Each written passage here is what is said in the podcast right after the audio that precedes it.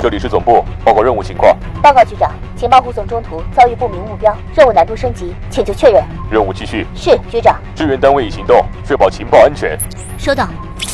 元气少女已前往指定位置，预计五秒内完成准备工作。动力系统检测完毕，液压正常，战斗准备就绪。各单位注意，准备行动。三、二，元气少女出击。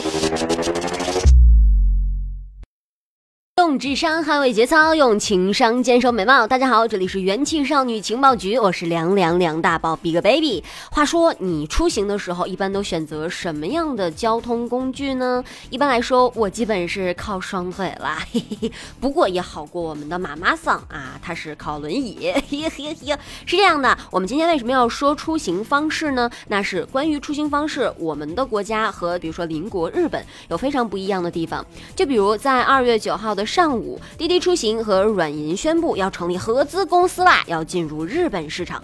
这个呢是滴滴在巴西后明确要进驻的第二个海外市场。去年十二月份，路透社爆料称，滴滴还计划在墨西哥推出打车服务。滴滴在日本要推出新的网约车平台，希望把日本的出租车公司招募进来，计划今年在包括大阪、京都、福冈和东京等地区进行试运营。滴滴称，结合了滴滴的技术和软银的资源，可以帮助日本出租车。公司优化招车效率。软银在去年投资了滴滴五十亿美元，哇，五十亿美元啊！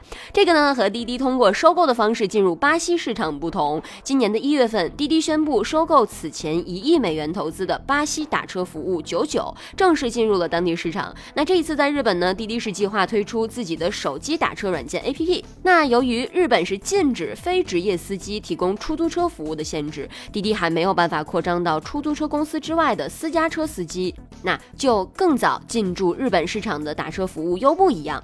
那优步公司呢，目前只在京都、北海道和东京的一小部分地区运营，接入的呢也是出租车公司。和出租车公司的合作被优步公司看作是最重要的事之一。滴滴称，他们还在和软银研究日本市场的市场条件和政策，也就是说，在等待监管的放宽。那和日本政府的协商沟通，可能也是软银提供的资源的一部分。